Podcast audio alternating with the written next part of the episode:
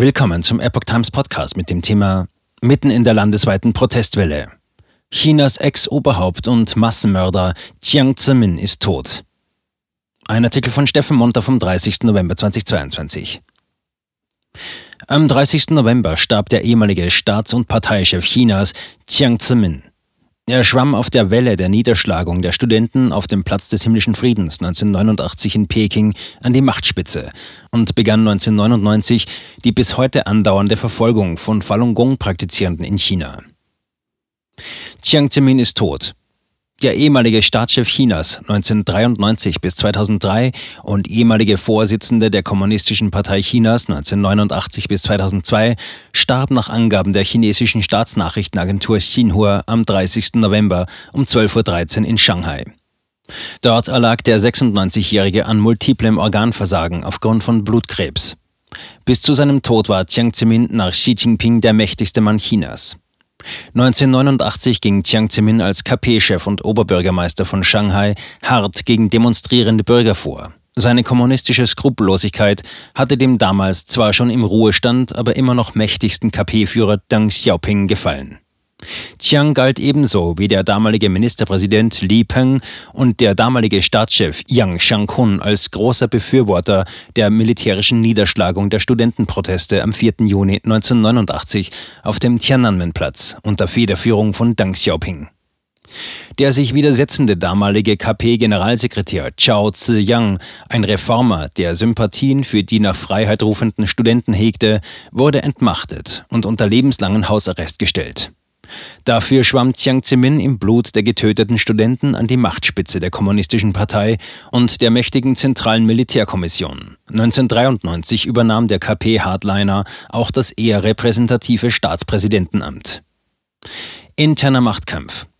Nach dem turnusmäßigen Ausscheiden aus den drei höchsten Führungsposten 2002, 2003 mischte Xiang laut dpa noch lange in der politischen Führung mit, sehr zum Verdruss seines Nachfolgers Hu Jintao. Doch Chiang und seine Machtklicke konnten sich lange Zeit behaupten und Chiang intrigierte bis zu seinem Tod als Strippenzieher hinter den Kulissen.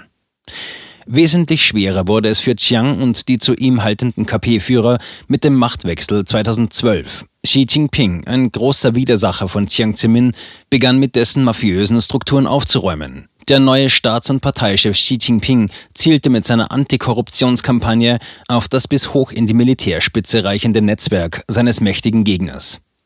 Dabei stieß Xi auf großen Widerstand innerhalb der Partei.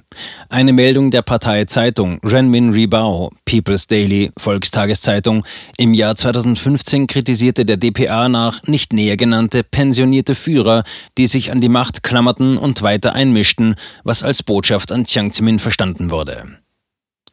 Der Volksverfolger. Mit Menschenrechte hatte Jiang Zemin nichts am Hut. Seine große Sorge galt der Stabilität der Herrschaft der Partei.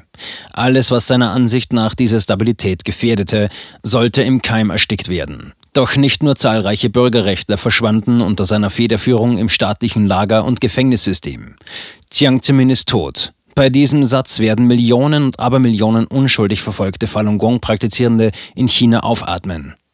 Seit Beginn der Verfolgung am 20. Juli 1999 bis heute erklären die Anhänger der alten traditionellen Meditationsbewegung in China mittels Flugblättern und von Angesicht zu Angesicht die wahre Geschichte ihrer Verfolgung durch die Kommunistische Partei. Die Schilderungen stehen dabei im krassen Gegensatz zu den staatlich verbreiteten Propagandageschichten, ersonnen, um das Verbrechen gegenüber dem Volk zu rechtfertigen und die Bürger dazu anzustiften, Falun Gong Praktizierende zu melden. Chiang hatte sich bei dieser Verfolgung nicht nur mit seinem Gestapo-ähnlichen Verfolgungsapparat Büro 610 über geltendes chinesisches Recht hinweggesetzt, sondern auch einen äußerst lukrativen Organhandel mit den Körperteilen der zu Tode Verfolgten initiiert. Obwohl sich Xi Jinping nie an dieser Verfolgung aktiv beteiligte, halten Chiangs Gefolgsleute diese auf verschiedenen Ebenen der chinesischen Gesellschaft aufrecht. Zu groß ist für sie die Verlockung auf persönliche Bereicherung, Verfolgungsprämien, Erpressungsgeldern und Diebstahl der Habseligkeiten von verfolgten Bürgern, die der alten Praxis der Selbstveredelung des Charakters die Treue halten, fließen nach wie vor auf direktem Weg in die Taschen der sich beteiligenden Parteikader und Polizeibeamte. Flugblätter und Mordanzeigen. Eine Gesetzesänderung der Xi-Regierung im Jahr 2015 brachte eine neue Situation mit sich. Seither konnten Strafverfahren ohne Prüfung auf politische Brisanz eröffnet werden. Zuvor konnten sich Parteifunktionäre vor Unannehmlichkeiten schützen, weil viele der sie betreffenden Anzeigen ausgesiebt wurden. Aufgrund dieser Änderung ergriffen zahlreiche Falun Gong-Praktizierende oder Familienangehörige von Praktizierenden die Initiative, ihre Verfolgung vor Gericht zu bringen. Zahllose Chinesen aller sozialen Schichten reichten seither unter erheblicher Gefahr für Leib und Leben Anzeigen wegen Massenmord und Verbrechen gegen die Menschlichkeit gegen Jiang Zemin ein. Sie konnten und wollten die Verbrechen, die Chiang ihnen selbst, ihren Familien und auch dem ganzen chinesischen Volk angetan hatte, nicht vergessen. Viele von ihnen wurden für ihren Mut in Gefängnisse und Arbeitslager gesteckt oder verschwanden einfach.